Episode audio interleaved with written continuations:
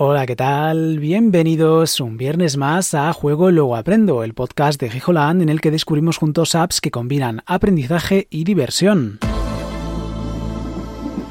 Bueno, pues la aplicación de hoy eh, es bastante particular y de hecho requiere una explicación previa, ¿vale? Eh, concretamente la aplicación se llama Coding for Carrots, pero no la encontráis de forma habitual, ¿vale? Ahora os explicaré un poco en qué consiste la movida, pero para ello, como digo, hay que hablar de lo que es un doodle, ¿vale? D-O-O-D-L-E, ¿vale? Que son los doodles de Google, o Google Doodle en inglés, que básicamente es una alteración temporal del logotipo en la página principal de Google que pretende celebrar fiestas, eventos, logros o personas.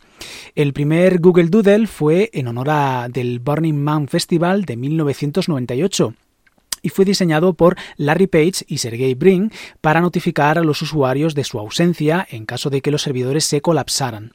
Con posterioridad, los Google Doodles fueron diseñados por un contratista externo hasta que Page y Brin pidieron a Dennis Wang que diseñara un logotipo para el Día de la Bastilla en 2000. A partir de ese momento, los Doodles se han organizado y publicado con un equipo de empleados denominado Doodlers, ¿vale? Acabado en RS. Inicialmente los doodles no fueron animados ni tenían hipervínculos. Los doodles aumentaron en frecuencia y complejidad a principios de la década de 2010 y en enero, de hecho, de 2010, el primer doodle animado fue publicado en honor a Isaac Newton. El primer doodle interactivo apareció poco después con la celebración de Pac-Man, y los hipervínculos también comenzaron a añadirse a los doodles. Por lo general, la vinculación a una página de resultados de búsqueda para el sujeto eh, del doodle en cuestión, ¿vale? Desde 2014, Google ha publicado más de 2.000 doodles regionales e internacionales a través de sus páginas de inicio, a menudo con artistas invitados, músicos y personalidades.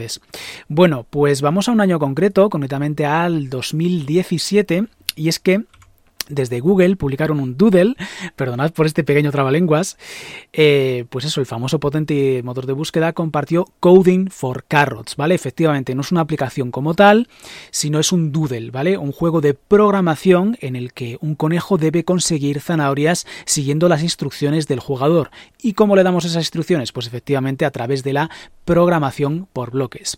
El juego interactivo online invita a participar a niños, jóvenes y adultos y de hecho además su interfaz es colorida y apta para diversos dispositivos. Para aprender a programar con el simpático conejo basta con visitar el repositorio de Doodles, ¿vale? Y seleccionar el juego en cuestión.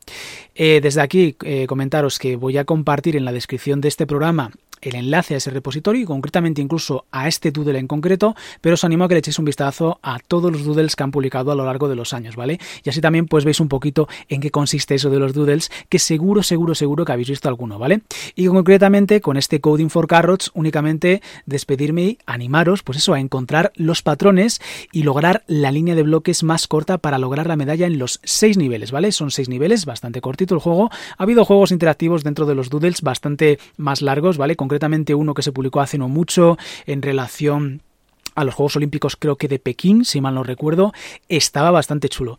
Pero el juego que nos emplea en cuestión, este es cortito, pero es muy interesante, muy bonito visualmente, y lo más chulo que tienen los doodles es que aunque obviamente se publican en un día en concreto y aparecen en el famoso logo de Google cuando buscáis algo, eh, los van guardando en ese repositorio que está accesible para todo el mundo, ¿vale? De forma completamente gratuita. Así que echad un vistacillo que fijo que encontráis algún doodle que os mole y por supuesto este, que es el que nos ocupa y es el que del que estamos hablando tantas veces que hemos recurrido aquí en este podcast al tema de la programación por bloques, pues efectivamente Google en 2017 se unió al carro de promocionar este tipo de educación tan sumamente interesante. Hasta aquí el episodio de esta semana, nos vemos el viernes que viene a las 23:00 horario peninsular. Chao, chao.